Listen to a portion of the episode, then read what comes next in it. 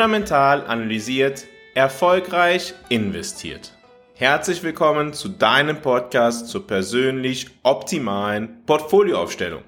Heute sprechen wir das Thema Geldanlage für Selbstständige.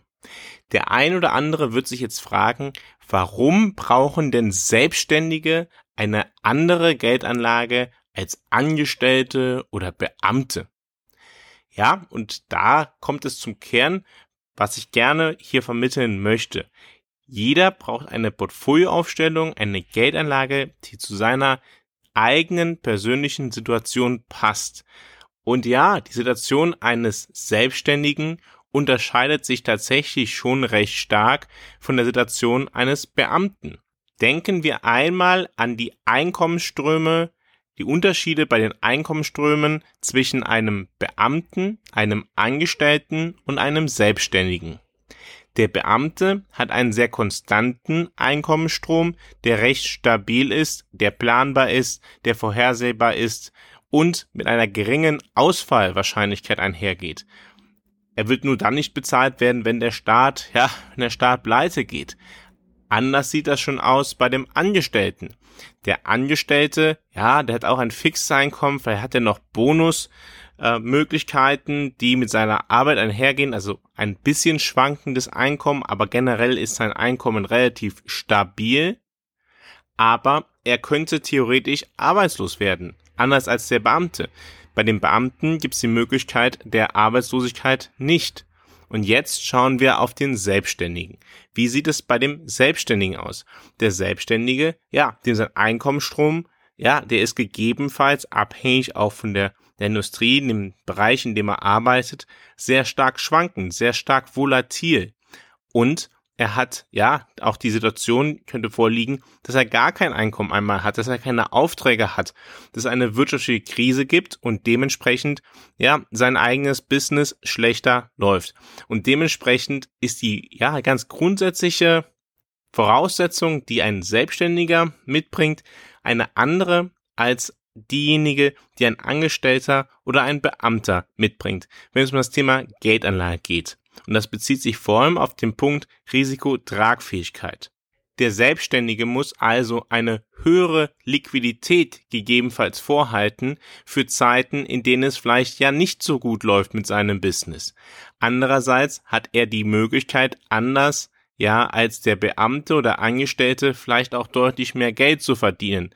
Also in seinem eigenen Business ist generell schon das Verhältnis Risiko und Ertrag miteinander verknüpft, anders als der Beamte. Und ja, der Angestellte kann es im Zweifel ein wenig haben, wird es aber nicht so stark haben wie der Selbstständige. Und dementsprechend sieht die Geldanlage, die optimale Portfolioaufstellung für einen Selbstständigen deutlich anders aus als die, ja, die Portfolioaufstellung für einen Beamten oder einen Angestellten. Das heißt, die Risikotragfähigkeit eines Selbstständigen ist bei sonst gleichen Bedingungen ja niedriger als bei einem Beamten oder einem Angestellten.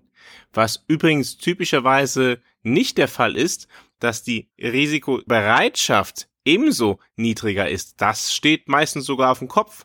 Typischerweise ist der Beamte eher risikoscheuer, dementsprechend ist er auch Beamter geworden und der Selbstständige eher risikobereit und dementsprechend ist er selbstständig geworden. Und das wird oftmals dann auch auf den Kapitalmarkt übertragen. Und das ist nicht unbedingt optimal, wenn man halt damit mit der eigenen Risikobereitschaft die ja an erster Stelle setzt und die eigene Risikotragfähigkeit nicht beachtet. Dann kann man ja in schwierige Situationen kommen, was die Geldanlage angeht.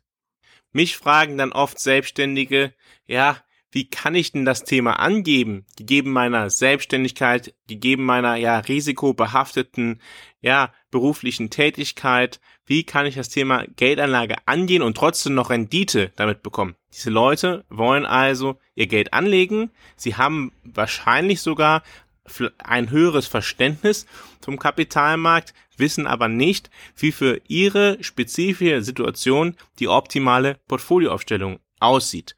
Und das Ziel, was sie haben, ist halt, ja, eine Rendite zu erwirtschaften. Sie verstehen etwas von Wirtschaft. Sie wollen jedenfalls eine höhere Rendite erwirtschaften als der Durchschnitt. Andererseits müssen sie auch eine gewisse Liquidität vorhalten, um ja für gegebenenfalls schwierige Zeiten vorzusorgen. Und da fragen sich viele Selbstständige oftmals, was ist denn eigentlich die optimale Liquiditätsreserve, die ich brauche?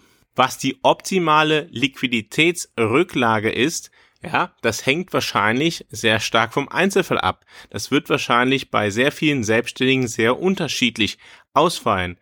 Und ja, auch davon abhängen, wie man persönlich, welches Risiko man da auch akzeptieren kann. Also einerseits vom Business und andererseits halt auch vom Risiko. Kann man gegebenenfalls auch mal ja, in schwierigen Monaten mit weniger Geld klarkommen oder ja, kann man, äh, kann man sich das eigentlich nicht vorstellen und hat da einen anderen Ansatz. Auch das wird sehr stark von der persönlichen Situation abhängen, wie man mit dem Thema Liquidität umgeht.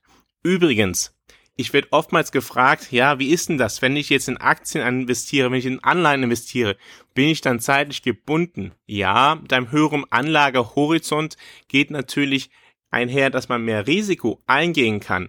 Aber viele verschiedene Finanzprodukte heute sind börsengehandelt und können täglich gekauft oder verkauft werden. Die sind also liquider Markt. Anders sieht das natürlich aus, wenn man in Immobilien investiert oder geschlossene Fonds, Hedgefonds oder Private Equity Fonds, die eine gewisse Mindestlaufzeit haben oder mit Strafgebühren verbunden sind, wenn man das Geld zurückziehen will. Das heißt, für einen Selbstständigen spielt die Liquidität eine große Rolle und dementsprechend sind ja Investitionen, die mit ja einer gewissen Illiquiditätsprämie einhergehen, die attraktiv sein können, ja, etwas schwieriger machbar für Selbstständige und gegebenenfalls erst im späteren Verlauf ihrer beruflichen Laufbahn, wenn sie schon genügend eigenes Finanzkapital außerhalb ihres Business aufgebaut haben, ja, eine Option. Das andere Thema bei einem Selbstständigen ist natürlich, dass man auch darauf achten sollte, dass die Investitionen, in die ja, man geht,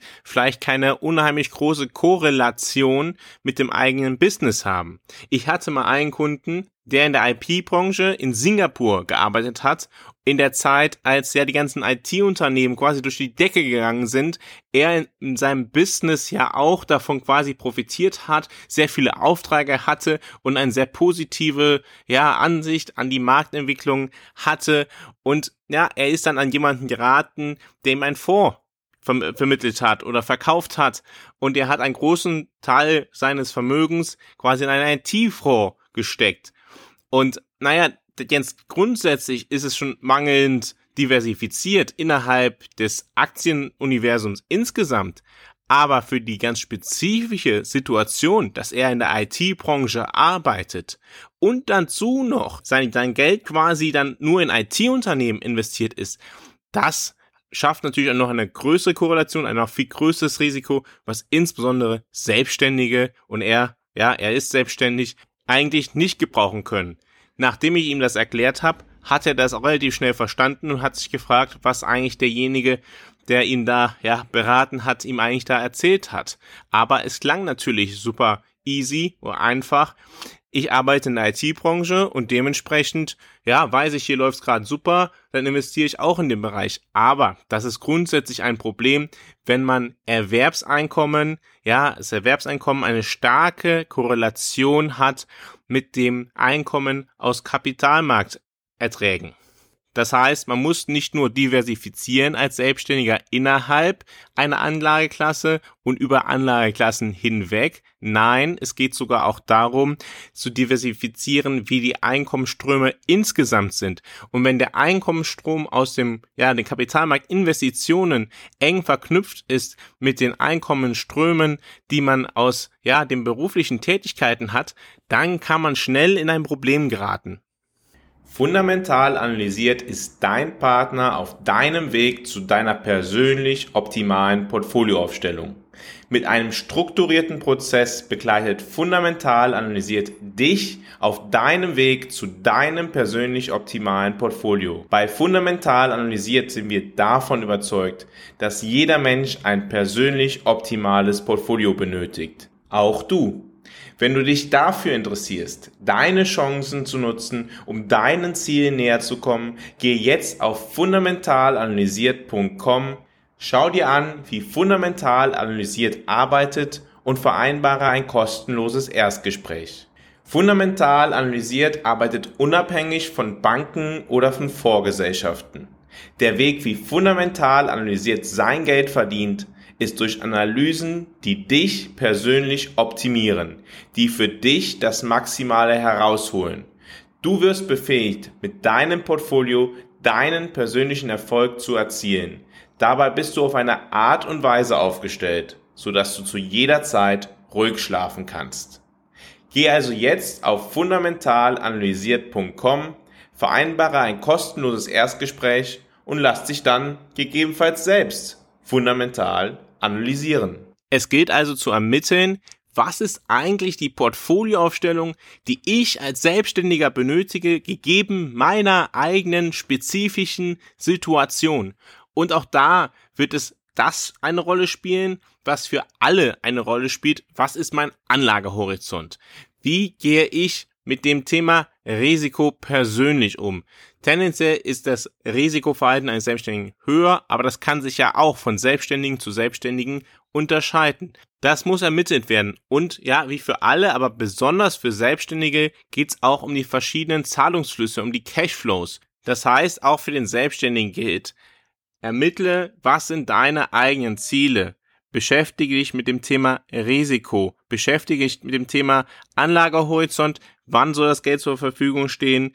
Beschäftige dich damit, wie bist du im Risiko begrenzt? Wie bist du in der Liquidität begrenzt? Eine begrenzte Liquidität heißt übrigens nicht, dass du jetzt Bargeld oder ja, Cash am Konto vorhalten musst. Es kann gegebenenfalls einfach heißen, dass ja deine Anlageprodukte gegebenenfalls schnell verfügbar, verkaufbar sein müssen, dass die Schwankungen in deinem Portfolio niedriger sein müssen als bei anderen vergleichbaren Menschen, weil du in der Liquidität begrenzt bist, da du gegebenenfalls auf verschiedene Assets zurückgreifen musst. Und der Schlüssel dazu ist dann die Diversifizierung, weil die Diversifizierung ermöglicht es dir, eine höhere Rendite pro Risikoeinheit zu erzielen. Das heißt, wenn du ja eine hohe Rendite erzielen möchtest, aber trotzdem weißt um deine eigenen Beschränkungen, dann ist die Diversifizierung das Vehikel, das du nutzt, um die höchste Rendite gegeben deiner eigenen Beschränkungen zu erzielen. Ich habe immer eine große Freude, mit Selbstständigen zu arbeiten,